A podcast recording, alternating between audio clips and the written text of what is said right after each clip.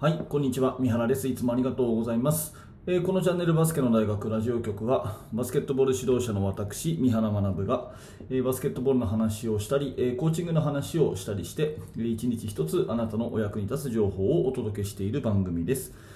はい、えー、今日も聞いていただいてありがとうございます。今日は11月の10日、えー、水曜日ですね。皆様元気にお過ごしでしょうか。今日はですね、いただいたメッセージの質問にお答えさせていただくという回をしたいと思います。質問のテーマはですね、50分の練習時間で何をしますか？というテーマですね。まああのー、練習時間が短いとかね、体育館が思うように使えないという方にとって何らかお役に立てれば嬉しいなと思っておりますので、どうぞ最後までお付き合いください。えー、本題に入る前にお知らせを2点させてください。まず1つ目はですね、えー、バスケの大学の無料メルマガ講座です。えー、指導者の方向けにチーム作りのノウハウについて、え私からあなたにメールで直接、え価値ある情報をお届けするメルマガをやっております。え完全無料ですし、最初の1通目でですね、えメルマガでしか見れない、え限定の練習メニューの作り方というですね、え特典動画もプレゼントしております。この放送の下の説明欄にリンクがありますので、メルマガの登録をどうぞよろしくお願いいたします。えそしてさらにですね、メルマガの方も受講していて、えもっともっとチーム作りについて学びたいと、えそして私の、え現在進行形で手掛けているチーム作りについての最新情報を知りたいという方は、バスケの大学研究室という、えコミュニティもあります。でそちらの方もですね、日本全国の指導者の方が参加していただいて、え常に勉強会をしているようなコミュニティですので、えぜひ興味のある方は、えこちらも説明欄のところからリンクに行って覗いてみてください。はい、それでは本題ですけれども、えー、50分の練習で何をやるということで、えー、メールいただいたですね、メッセージを紹介いたします。えー、兵庫県の中学男子を指導しております、え今日は50分の練習時間で何をしますかという質問をさせてください。冬が近づいてくると日が短くなり下校時間が早まります。したがって練習時間が約50分になってしまう時期もあります。三原先生ならその50分でどのようなメニューを計画されますか？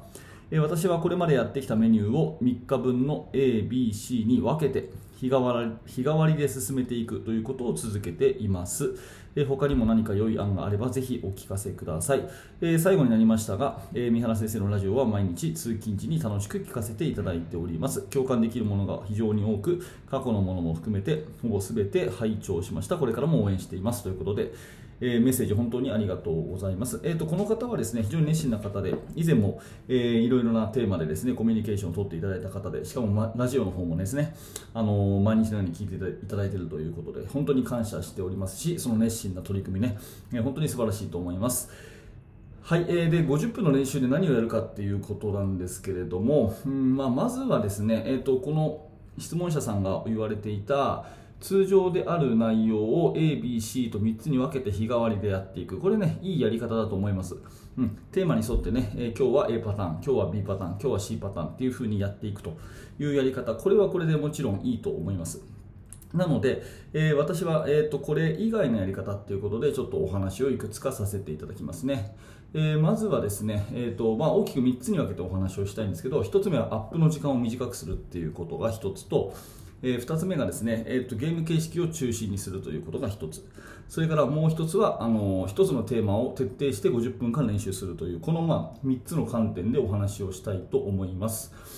えまず1つ目ですね、アップを短くするっていうことなんですけども、まあ、50分しかないということであればですね、えー、ま、要はアップ基礎練習の時間を短くするということが一番大事なことだと思うんですね。え、フットワークとか、まあ、いろいろやりたいことはあると思うんですけども、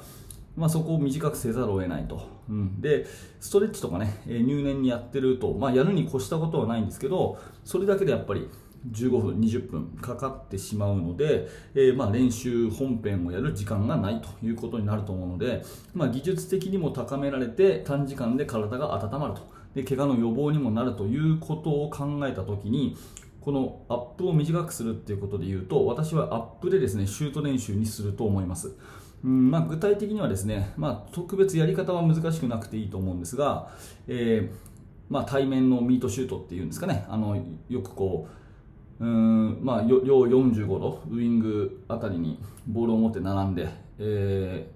ー、お互いに交互にこうフリースローラインのところにミートしてきてね、パスを受けてシュートを打つというようなやつありますよね。ああいうまあミートシュート、少し動きを絡めたああいうまああのー、シューティングドリルですね。あれをですね、えー、まあ3分間のものを3種類とか、えー、そのぐらいやって、10分もやれば汗だくになると思います。で、えー、まあ、この、ね、質問者さんのチームに人数が何人いるかっていうのはちょっとわからないんですけども人数がある程度多ければ並んでる時間がありますんでその並んでる時間に少しこう、ね、足りない部位のストレッチをちょっと入れるというようなところで、まあ、どういうふうなストレッチ方法があるよみたいなのは、まあ、事前に指導しておくとして、えー、そこは生徒のですね、まあ、ボトムアップ思考っていうか自分でこう考えて、えー、並んでる間にも体を動かすと。シューティングドリルで、え、まあ長くて10分程度のもので、え、シュートもたくさん打てますしあのウォーミングアップにもなるということで、え、もういわゆるランニングストレッチフットワークっていうものは全部省いてですね、え、そしてシューティングドリルでやっていくということだと思います。私はそうするかなっていう感じですね。まあ、いろいろやったことをやるに越したことはないものは全部省いた結果としてはアップを短くそしてアップそのものをシューティングドリルにするということがまあ一つのアイデアですね。はい。えー、これがまあ1つ目のお話です。で、で2つ目はですね、え、ゲーム形式の練習にするっていうことで、まあ、50分間の最初の10分をアップを兼ねたシューティングに使いましたと。で、残り40分になりますと。40分間ゲームをやるとなったら、もう十分ですよね、時間としては。なので、まあ、そこでゲーム形式をどんどんやっていくっていうことがいいかなと思います。で、えー、ゲームの中でもですね、まあ、これをですね、あの中学生だから8分4つやるというのもまあいいんですが、まあ、それもいいと思いますけど、どちらかというと短い時間にして、えー、どんどん回していくということと、必ず間に選手同士のですね、まあ、ミーティング、話し合いですね。いわゆるこう PDCA ってよく言われますけど、えー、プラン、ね、計画をして、えー、do やってみてですね、実行してみてですね、えー、チェック、えーそれを振り返ってアクション、次の目標設定を決めるという PDCA サイクルを回すということを絶対やらせた方がいいと思うので、えまあ、具体的なですね、2分半ゲームをすると、2分30秒ゲームをする。うん、で、1分半ミーティングすると。いうこと、これ4分ですよね。で、これが10セットできますから、10回ゲームができるんで、1回目よりも10回目の内容が良くなったという風にしていくという形がいいんじゃないかなと思います。もし20人以上いるのであれば、4チームにして、2分ゲーム、2分ミーティングと。で、その裏と表の時に別のチームがやってるという感じにしてですね、必ずその2分間なり1分半ぐらい、まあ、実際の試合の1クォーターと2クォーターの間の時間みたいなイメージですよね。あそこ2分だと思うんで、そのぐらいの感じでミーティングをさせると。でさらにミーティングの方法も、あのー、1分半であればですね、最初の30秒はあの休憩、水飲むとかっていう30秒にして、えー、次の30秒はですね、とにかく喋ると。ね、司会の人が1人決めて、えー、まあ、ポイントガードなり、そのチームキャプテンなりですね、必ずあの司会者を1人決めて、今のどうだったと。ねえー、どんなこと感じた何が良かったと思う？なんていうことをですね引き出し役が必ずいた状態で30秒間どんどんどんどん喋ると。これたくさんこうアイデアを出すという風な時間にして最後の30秒間はそれを、まあ、そのファシリテーターがまとめていくというような30秒休む30秒話す30秒まとめるっていう風に90秒してでデジタイマーでブザーが鳴ったらすぐ次の2セット目に入るっていうこういうやり方を10セットやるとですね、えー、まあプレーももちろんなんですけども、うん、頭の中も相当鍛えられるかなというふうに思います。なので一つのモデルとしては50分間用意スタートで始まった瞬間にですね、えー、ミートシュートシューティングドリルをやってで汗だくになって10分間やってですねその後2分半のゲーム1分半のミーティングこれを10セットやると。で50分ですよね。でそうなるとかなり、まあ、運動量としてもいいんじゃないかなというふうに思います。で必ずですねこの練習が終わった後もそうですし多分この50分しか練習ができないっていう学校の状況だとですねおそらく週体育館使える日が2日とかまあ、3日とかですね、まあ、そのぐらいだと思うんですね。で練習できないっていう日が多いと思うんでそういう日にあの教室に集めてえ、今週の振り返りのミーティングしたりとかですね。来週はどんなことを目的に練習していこうかっていうようなミーティングを、まあ、それこそ50分間ぐらい、え、チーム全員で教室で、え、やると。でじゃあ今週はこれでいこうよというようなところをガッと話をしといてコートに出るときはもう50分間フルで、まあ、止まることなくやるというようなそんなイメージで教室でのミーティングをやっていくっていうのもいいかなと思います。はい。で最後ですね、えーと、一つのテーマを徹底的に練習するっていうことなんですけど、まあ、これはですねそのミーティングをやる中で、うん、ミーティングを重視していく中でやっぱりちょっと今リバウンドがとにかく弱いよねというような話が例えば出たとしますよね。そしたら今日の話し合いでまとまったこのリバウンドっていうテーマについて次回の練習はちょっといつもように違くて50分間リバウンドだけを練習してみようというようなそういう日があってもいいと思います。とにかくリバウンドばっかりやると、ね、50分の中で30分以上リバウンドに関してのドリルをたくさんやると、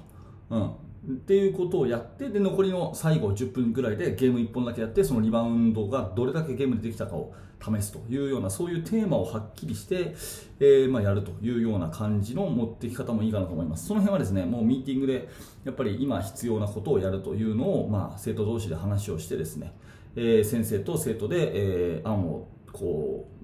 ぶつけ合って、えやっていくという形がいいんじゃないかなというふうに思いますね。はい、ということでですね私の,、まあ、あの思うところ50分間の練習というところでお話をさせていただきました、まあえーと、私自身が今教えているチームでは50分ということではないんですけども、うんまあ、大体 1, 1